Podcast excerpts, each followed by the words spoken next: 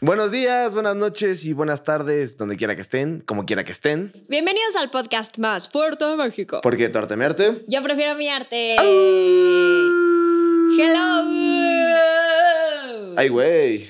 Ay, güey. Ay, güey, Ay, güey. ¿Cómo están todos ustedes? Bienvenidos a un jueves más. Un jueves de arte, un jueves de diversión, un jueves de cultura, un jueves de nosotros. Un jueves de vomitar cultura. Exacto. Oye, estoy muy contento de, de verte a ti, de ver a Fer, de ver a Tian. Eh, Yo no estoy contenta de ver a Fer. ¿No? No. ¿Qué? ¿Por qué? Luego les contaré. Ok, sí, luego les cuentas. Oye, pero no, pues ya llevamos un ratito sin vernos, entonces me da mucho gusto estar aquí con ustedes otra vez, nuevamente. Sí, gracias por estar escuchándonos. Si es la primera vez que, que nos escuchan, pues bienvenidos. Nosotros somos Wally y Mariola. Y si ya son eh, viejos lobos Seguidores. de mar, Exacto, lobos de mar. los viejos miados. No, Wally no me deja de decir miados. Bueno, viejos miartes. Miartes. Eh, pues bienvenidos a otro capítulo. Oigan, este, este capítulo, o más bien este personaje, al igual que Gustav Klimt, va a tener dos partes, ¿no? Porque es un personaje pues, con una obra bastante extensa y con una historia de vida bastante interesante que aún no se ha muerto, spoiler alert, ¿no? Pero, pero creo que vale la pena que hagamos dos capítulos de él, ¿no? Por eso es que vamos a tener parte 1 y parte 2. Exacto.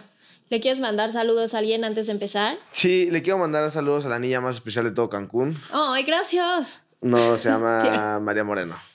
El otro día nos escribió y es fan del podcast, así que le mando un fuerte abrazo y un saludo a María Moreno. Muchas gracias. Oigan, ah, estoy grabando con un mitómano. Bueno, con dos, de hecho. Con tres. Tres. ¿Qué, está, ¿Qué hago aquí? O sea, No ¿qué hago aquí? Yo le quiero mandar saludos a Marité, mi tía, que es pintora, por cierto. Arroba Marit Pintora. Chéquenla, está. ¿Está chida? Es, sí. O sea, lo que es la Sí, sí, sí. Sí, la neta es que es muy buena. Ya la traeremos aquí al, al programa. La conocí en tu comida, me cayó muy bien. Estuvimos platicando ahí un ratito de cuáles eran sus obras preferidas. Así me dijo como, ya, digan algo más actual, ¿no? O sea, me encanta como lo que hablan y así, pero pues por eso... Ah, Exacto. Y Marit Bob Ross es bien interesante, ¿eh? Marit- Tenemos que hablar de él. Marit Pintora, hoy vamos a hablar de un artista contemporáneo muy, muy importante. A ver qué opina. Porque también eh, es buena crítica. Sí, sí, sí. Sí. Te digo que hablamos chingón eh, ese día de arte. y- ¿Podías hablar tú ese día? Sí, después de las como 7 de la noche ya no, pero pues, de la comida empezó a las 3, ¿no? Pues sí, tú y tú, Tian. Yo sigo sin poder hablar. Y bueno, aquí tú, Fer. ¿Qué pasó? Yo tengo videos de Fer bailando en una silla así, que se subía a la silla y la tiraba. No era yo. ¿No eras tú? Estabas con una chica, ¿no? Muy guapa. ¿Cómo se llama? Marian Resnick Ah, claro. ¿Le mandan saludos? Ok. dice que sí. Que sí, que sí te mandan saludos. Oigan, pues, ¿por qué no empezamos a hablar de este gran, gran artista? Eh, ¿Por qué no nos hablas un poquito de él? Nos dices quién es Yeyetl. Hoy vamos a hablar de quién es Ai Weiwei. Y no crean que digo Ai Weiwei de Ai Weiwei, ¿quién será? No, no, no. Se Ai llama Ai Weiwei. Weiwei. Ay, güey. Bueno, realmente se llama Ay, ¿no? Ay, bueno, ay. Ay. Ay. Híjole, ojalá no tenga amigos mexicanos. Ya sé, ya sé, sí, sí, sí. Bueno, pues vamos a hablar de quién es Ai Ay. y por qué es el artista contemporáneo más importante del mundo. Me parece bien, me parece bien. Sí, sí, sí, estoy de acuerdo en que es considerado el artista más importante contemporáneo del mundo. Así que empezamos a hablar de él. Venga, pues. Exacto. ¿Quién es Ai Weiwei? Bueno, como ya les comenté, es un artista y activista contemporáneo chino. Em, pues como activista ha criticado constantemente al gobierno de China y ha, o sea, ha reflejado mucho su postura respecto a la democracia y los derechos humanos que tienen ahí, que la verdad es que están de la fregada. Sí, son muy mal, muy Y muy mal. pues obviamente ha investigado mucho sobre la cor- corrupción guberna- Gubernamental, gubernamental y los encubrimientos que hay en China. Entonces, pues es un personaje bastante polémico por ahí en, en el espacio de ojo rasgado. Oye, es que, eh, bueno, no, ahorita hablamos de esto, pero ¿por qué no nos dices eh, cuándo nació? ¿Dónde nació?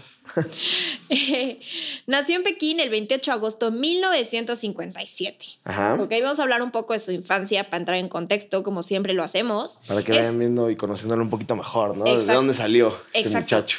Es hijo del poeta Ai King, quien también fue den- denunciado durante el movimiento antiderechista. Eh, también ha sido una persona con muchos pedos con el gobierno. Y en 1958, su familia fue enviada a un campo de trabajo en Beidahuang, eh, cuando Ai Weiwei tenía un año de edad. Sí. O sea, era un bebito, ni se acuerda. Literal. Pero después fueron exiliados a Shihesi, sí. Shi- no, sí. sé, no sé, mi, flu- mi chino no es tan fluido. Mi fluido no es tan chino. Xijiang en 1961 y ahí vivió durante 16 años. Y después, cuando por fin se muere Mao Zedong, eh, que es el fin de la revolución cultural, la familia regresó a Pekín en 1976. Eh, pues mira, creo que aquí hay como varias cosas importantes que mencionar. Número uno, eh, esto que hablas de el movimiento antiderechista era como una cacería de brujas que hacía ahora sí que la República Popular de China, en donde buscaban como a los, según esto, como infiltrados que tendían como a ser derecha eh, en, dentro del gobierno y ahí cayó el papá de, de, de Ai Weiwei, ¿no? Eh, luego la Revolución Cultural China, así se, así se le llama, ¿no? Eh, este, pues lo que intenta es como eh, preservar el comunismo y dejar a un lado como obviamente todo el sistema capitalista que es contra lo que están como los chinos todo el tiempo y como que eliminar como todas las costumbres pasadas, ya sabes, de las dinastías, todo eso, como eliminarlas, ¿no? Y ahí es donde como que algo que propone Mao Zedong o Mao Zedong, depende de quién, eh, eh, quién lo pronuncie y quién lo diga, pero bueno, es este pues, líder como socialista muy, muy importante en China. Y creo que ahorita que, ahorita que dijiste que él, o sea, bueno, Ai Weiwei y su familia fueron enviados a un campo de trabajo, pues me parece que es desde chiquito lo que lo marca a ser pues, un activista, ¿no? O Claro. sea, a empezar como a luchar contra este tipo de cosas, ¿no? Como contra la corrupción, contra la injusticia, contra los derechos de los humanos, ¿no? Porque imagínate tener un año y crecer, o sea, bueno, ya de entrada, en un campo de trabajo, que es básicamente es como un campo de concentración, ¿no? Está muy cañón. Yo creo que desde ahí empezó como su lucha por, pues así que por los derechos humanos y por la libertad de las viviendo, personas. no sí, tenía- está cañón, lo vivió en carne propia, ¿no? Sí, Eso no está desde cañón. el privilegio. Exacto. Y, di- o sea, esto que voy a decir es un paréntesis, no tiene la neta mucho que ver con, Ujú. con Ai Weiwei, pero le recomiendo el libro de La chica de los siete nombres, que habla de todo el tema de Corea del Norte y así está sumamente interesante, es historia real y está excelente. Entonces, ese, ese yo no lo he leído, está bueno. muy, muy bueno. ¿Cómo se llama? La chica vez? de los siete nombres, creo, La niña de los siete nombres, algo así. Aquí le vamos a dejar la portada por si, para que tengamos el nombre correcto. Sí, se lo súper recomiendo, está de verdad muy bueno. Está largo, pero Es que la, la bueno. ¿cómo se llama? La, la, toda la historia de Corea del Norte es súper, súper interesante porque pues es como un militarismo estúpido. no, no es o sea, de hecho hay un documental en Netflix que eso lo recomiendo que se llama How to Become a Tyrant. O sea, cómo convertirse en un tirano, básicamente. Y, y explica como en un capítulo como cómo se creó como todo este militarismo en Corea del Norte. Y es que neta están enajenados completamente. O sea, es un pueblo que no sabe qué es Google, qué es Facebook, cree que viven en otro año. o Sí, sea, no, viven podían en- escuchar música que no fuera de ahí. Literal, no viven en el 2022, viven en otro año.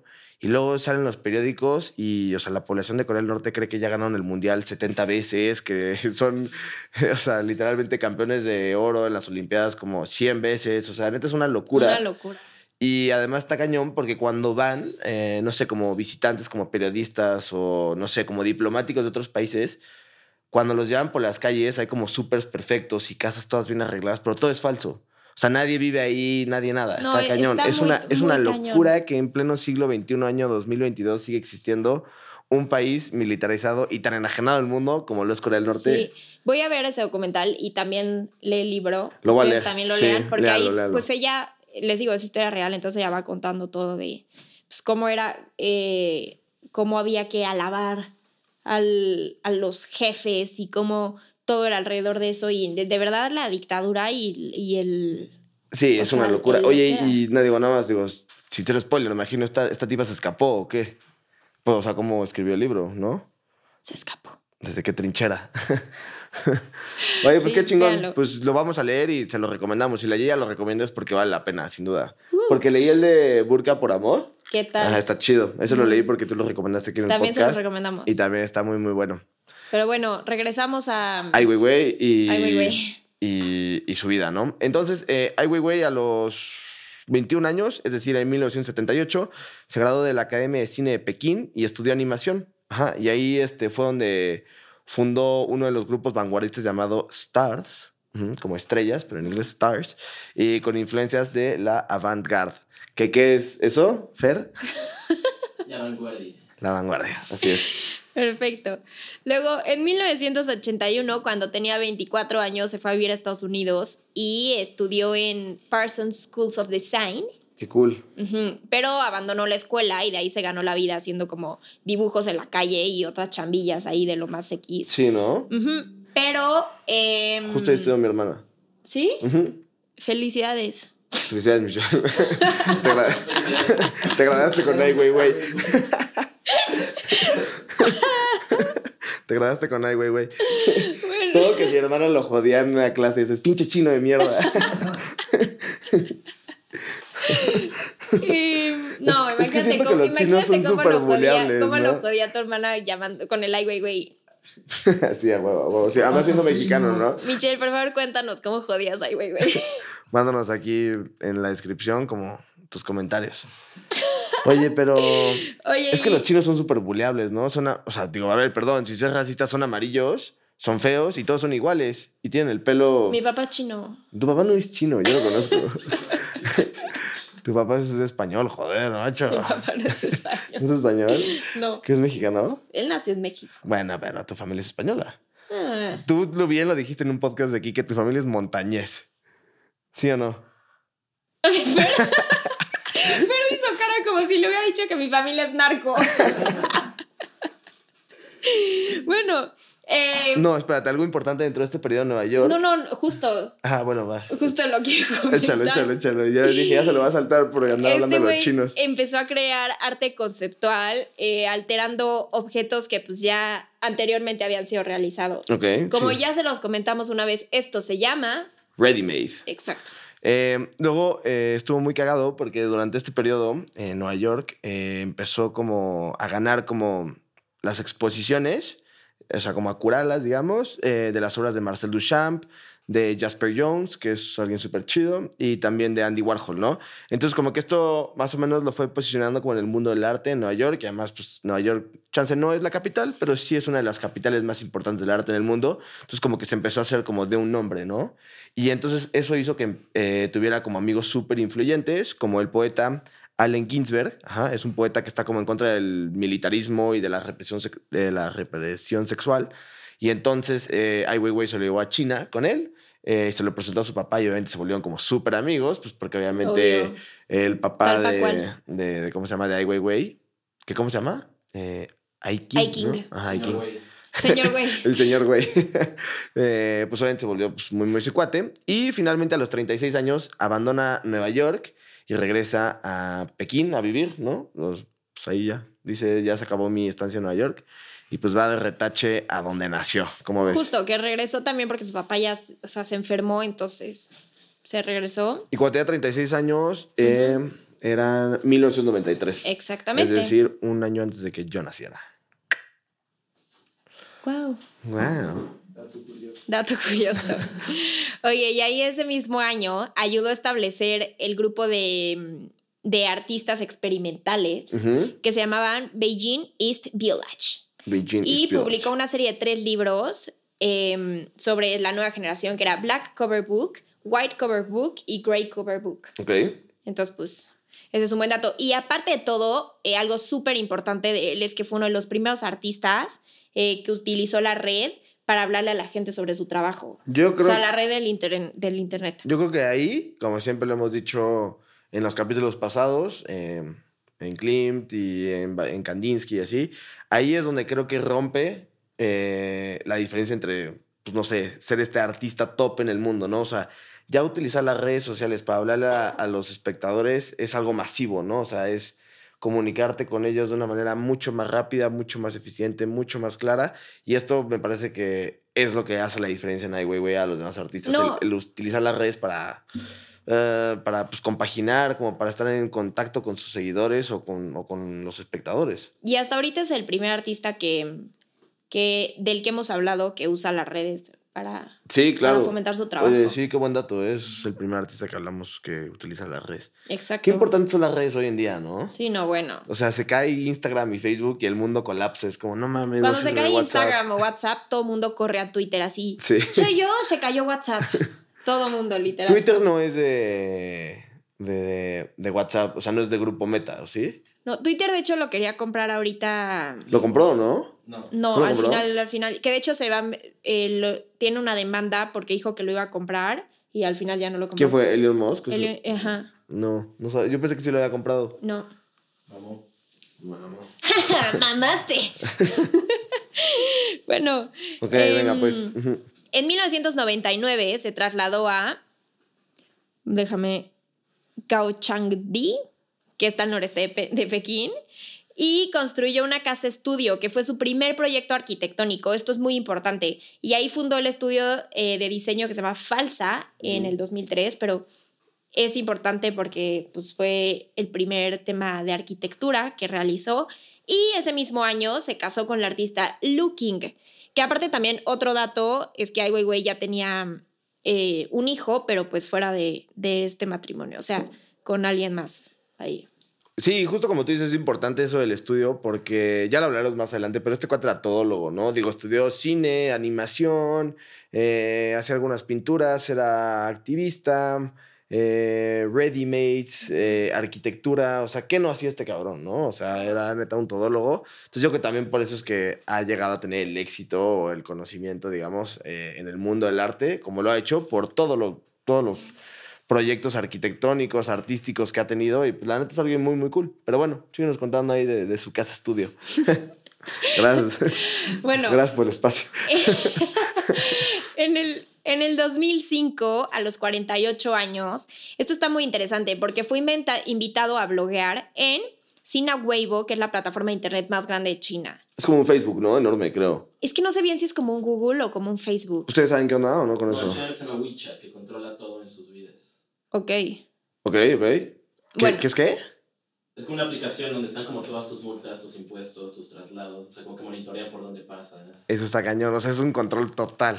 Pues sí, es que no Sí. manches. Eso es una, ¿cómo se dice? De lo que hablaba Hannah Arendt, eh, un, toto- un totalitarismo duro y puro, ¿no? Ujú. Y Hannah Arendt es súper interesante. Es dura, es dura. Ya hablaremos. Estaría bueno hacer un capítulo de Hannah Arendt, Sí, ¿no? muy La bueno. abogada del diablo, dicen por ahí. Bueno, publicó su primer blog el 19 de noviembre y durante cuatro años tenía un flujo constante de información en el blog y era mucho crítica social y política y pensamientos también sobre arte, arquitectura y escritos autobiográficos. Pero después con el blog, o sea, empezó a subir mucha crítica política basada en arte. Entonces lo que hacía es que subía fotos, pon tú de él rompiendo un jarrón de 2000 años de antigüedad, que era importantísimo para la historia de China, Sí, justo. y, y pues lo rompía. Entonces era como un sacrilegio. Y pues obviamente le dijeron como, güey, ¿qué estás haciendo? Pues era como una manera como de, de llamar la atención, ¿no? O sea, justo creo que el arte contemporáneo sobre todo am, ha funcionado como para criticar algo, ya sea un sistema, una corriente, un, un grupo, o sea, puede, pues llama para, pues para hacer como un llamado hacia algo, ¿no? Y creo que Ai Weiwei estaba como en contra de, como, pues de la corrupción, de todo este oscurantismo que tiene China, porque sí es importante hablar de eso. China es, pues es socialista y hasta cierto punto es como muy rojillo, y cuando digo muy rojillo me, me refiero como a esta Unión Soviética, ¿no? Como esto de, pues nadie sabe qué pasó, Ujú. todo es un misterio, te observamos, te controlamos, ¿no? O sea, sí, como lo que... de, ¿cómo es? No veo, no escucho, no hablo. Exacto, está cañón eso. ¿Qué? no grito, no corro, no empujo. Ahorita no corro, no puedo. Oye, pero es que justo está cañón porque, o sea, se- porque además se supone que cada vez estamos más abiertos al mundo y cada vez eh, dejamos como a un lado todo este socialismo, pero justo ahorita que acaba de hacer la guerra con, eh, de Rusia con Ucrania, que bueno, estos cuates también dicen que ya no son socialistas, pero pues realmente sí. ¿no? Estaba leyendo que de los hombres más importantes eh, mm, dentro de Rusia son, digamos, como eh, un grupo que Putin seleccionó como para, pues como para que fuera su consejo, ¿no? Y cuando eh, Putin invade Ucrania, dos de estos hombres de este grupo tan importante le dan la espalda a Putin y no apoyan su invasión a Ucrania. Acto seguido, o tres doritos después, uno de ellos, eh, fuga de gas en su casa y explota la casa y se muere toda la Ajá, familia. casualmente. Eh, exacto. Eh, y luego el otro que se le volteó, iba en la carretera y se le voló una llanta y se mató con toda su familia. Casualmente. Casualmente. Entonces te digo, es este como oscurantismo que maneja eh, eh, tanto Rusia sí, el como mantener China. callado. Exacto. Entonces, pues como que esta es la manera de llamar la atención, ¿no? Como, ah, pues si rompo un jarrón, voy a llamar la atención y voy a hacer que todo el mundo me voltee a ver y les voy a dar en la madre a estos pendejos. Pues bueno, justo por todo eso, el 28 de mayo del 2009 le cerraron el blog eh, por la popularidad y actitudes que él estaba teniendo respecto a los temas de los que él hablaba, tantos como el terremoto de eh, Sichuan Sí. o los Juegos Olímpicos de Pekín. Entonces, pues obviamente fue un tema y dijeron, güey, bye, tu blog. Y desde ahí el güey se pasó a Twitter y le invertía una cantidad estúpida a tuitear. O sea, tuiteaba, invertía ocho horas diarias tuiteando el güey. Y es, el nombre todavía existe, es arroba AIWW. Y el 31 de diciembre del 2013 declaró que pues, ya no iba a estar en Twitter, pero bueno, se siguen reposteando ahí cosas ahí puestas. Y aquí hay una quote eh, muy interesante, y cito, como diría Badía, ojalá Badía algún día nos escuche, leyendas legendarias, vayan a escucharla, que dice, en cita, digo, en cita, en China mi padre era considerado un enemigo del Estado, tal como me consideran hoy a mí. Pues Hablé sí. como Lolita Yala, ¿no? Ya se fue. Ya se fue. ya se fue. Phil Barrera. Hablaste como el cojo feliz, güey. Oye, no, pero sí, es que ese es un poco, o sea, se está literalmente declarando él un enemigo del Estado, ¿no? O sea, al igual como caracterizaban, más bien eh, conceptualizaban a su papá, pues como un enemigo de China, a él también. No, y cómo, o sea, han tratado de callarlo de todas las Es que es, un maneras posibles. es que es un o personaje sea, incómodo, ¿sabes? Y además se ha vuelto tan popular que ya callarlo es peligroso. Porque puede levantar eh, Claro. mucho revuelo en la sociedad. De hecho, ya lo hablaremos eh, después de, de una historia que tuvo por ahí, que levantó mucho dinero para, para ciertas cosas, pero bueno, eso hablaremos más adelante. Y es que eh, cuando digo que es incómodo, eh, este es un ejemplo de por qué no. En 2008 hubo un terremoto de 8.0 en la escala de Richter en Sichuan, ¿no? Así parece que se pronuncia. Y se supone que hubo una construcción eh, en un aula como educativo, en un campus de estudiantes, ¿no? En donde murieron varios estudiantes debido a la negligencia. Es decir, eh, había como una mala construcción, nadie nunca lo atendió, nadie nunca lo peló. Y pues el- Idéntico que el de aquí en México. como el Repsamen, ¿no? El Repsamen, igualito. Entonces, este, se vino abajo y murieron miles, miles de niños. Entonces, este, pues él hizo una investigación que se llama Citizens Investigation. Ajá, y escribió lo siguiente, y cito, como diría la Yeya, no como diría Badía, como diría la Yeya. Yes. Para recordar a los fallecidos, para mostrar preocupación por la vida, asumir la responsabilidad y por la felicidad potencial de los sobrevivientes, estamos iniciando un grupo, Citizens Investigations. Vamos a buscar los nombres de cada niño fallecido y vamos a recordarlos. Entonces, eso fue lo que hicieron, ¿no? Hicieron como una investigación y se llegaron a 5.385 nombres. O sea, la neta, fueron bastantes Ujú. los que se murieron. Y eh, publicó diferentes como, ¿cómo se dice? Como, como documentos y como todo. Instalaciones también hizo. Ajá, y como que, eh, como todo a la transparencia en base a este Ajá. caso, y eso puso como súper... Con base. Exacto, con base a este caso, y eso puso como súper incómodo al gobierno, ¿no? Eh, tanto así que en 2019 fue a testimoniar a favor de, de, de un becario, que era el que llevaba como toda la investigación, y la policía lo agarró a golpes, eh, tanto así que le dejó como una hemorragia cerebral y tuvo que ser operado de emergencia el mismo eh, 2009 que fue todo este desmadre. No manches, Sí, está gente, cañón. ¿no? No, sí, sí, está cañón. Que aparte también, a partir de ahí ya lo vigilaron todo el tiempo. O sea, en su casa instalaron 12 videos de vigilancia, o sea, 12 cámaras de vigilancia, y el teléfono lo intervinieron, todos sus blogs fueron borrados, eh, dejó de aparecer en el internet de China. O sea, si lo googleabas o, te metías al que fuera su Google, lo que sea, este güey ya no aparecía.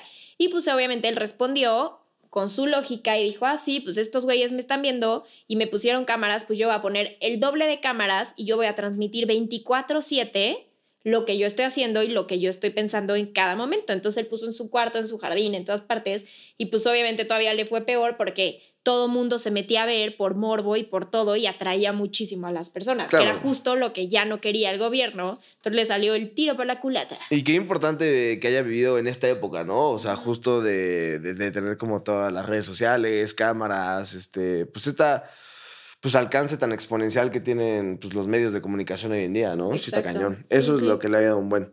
Y eh, antes de, terminar con esta primera parte, creo que tú tenías algo del Shanghai Studio, ¿no? Que es como algo muy, muy importante dentro de la vida de este cuate. En noviembre del 2010 eh, fue puesto bajo arresto domiciliario por la policía de China. Em, o sea, lo que él declaró es que fue para evitar la demolición de su recientemente construido Shanghai Studio. Ajá, sí, justo. Ajá. Fue un estudio que él diseñó y construyó, como tú bien dices, ajá, y él dijo que tenía la supervisión del gobierno y además él dice o él argumenta que lo construyó porque se iba a ser como un barrio, como una sección cultural dentro de, de Shanghai y entonces por eso es que él decidió como entrarle y hacer como su propio estudio ahí, pero pues después dice que que había como ciertas irregularidades. Ajá, y exacto, cuando él, pues digo que argumentaba que tenía como la supervisión del gobierno. Y em, lo que dice de The Guardian, que es un periódico, es que Ai Weiwei les, les comentó que, o sea, él está seguro que no fue por estas irregularidades de construcción, sino que fue porque él era una persona incómoda para el gobierno, eh, por todo lo que decía, por todo lo que hacía, ¿no? Entonces, pues que esta fue la razón principal por la que le, lo pusieron en arresto domiciliario y justamente en 2011, que fue un año después, el gobierno sí le valió madres y demolió su estudio. O sea, ni siquiera le preguntaron, solo llegaron y pum, lo tiraron. Qué fuerte, ¿no? O sea, es que es, una persona con miles de followers y miles de viewers contra el gobierno, contra todo un gobierno, que además de los más poderosos, que es el de China, además, ¿no? Oigan, pues espero que estén picados tanto como nosotros. La verdad es que es una persona muy interesante, tiene una vida muy interesante y ni se imaginan todo lo que viene. De verdad, esto no es nada a comparación de todo lo que, lo que falta. Entonces. ¿Les dejamos un spoiler alert? No. ¿No? Yo creo que ¿O sí? Sí, diles, diles, diles qué pasó después de, de, después de su arresto domiciliario. viene otro arresto más. Sí, viene un arresto y ahora sí fue al tanque. Al mero tanque. Alecumberri, como diría aquí nuestro tian. Así que quédense pendientes porque quédense pendientes. su etapa por la cárcel y cómo salió es muy interesante. Exacto, y aparte pues todas sus obras y todo lo que nos falta hablar. Y las exhibiciones, exactamente. Entonces pues aquí nos despedimos en esta primera parte por favor no se pierdan la segunda parte, falta mucho más. Les dejamos nuestras redes sociales porque tu arte a mi arte en todas partes. Y no se olviden de seguirnos, compartir, darle like, todo esto. Y pues coméntenos si les está gustando y coméntenos qué opinan y nos encantaría escucharlos. Gracias por estar un jueves más con nosotros. Les mandamos un beso muy grande, un abrazo enorme y porque tu arte mi arte. Yo prefiero mi arte. Saludos. Bye. Ay, güey.